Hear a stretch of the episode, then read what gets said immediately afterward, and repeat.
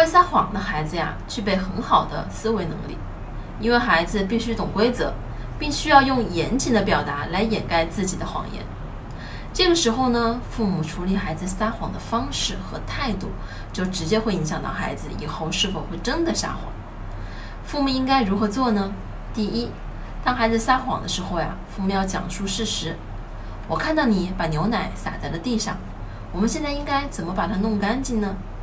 这是在强调犯错后应该怎样正确的弥补错误，不生气，不指责，让孩子明白做错事只要愿意弥补就好。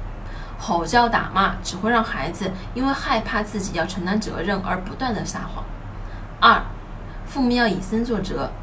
父母经常为了达到自己的目的啊，哄骗孩子，打针一点都不疼的。你放假了，我们就去迪士尼玩。当我们无法兑现诺言的时候，就会让孩子学到，为了达到自己的目的就可以撒谎。所以父母要言出必行，才能给孩子起到正面的示范作用。我是不完美柚子妈妈，关注我，为你分享最有深度的育儿知识。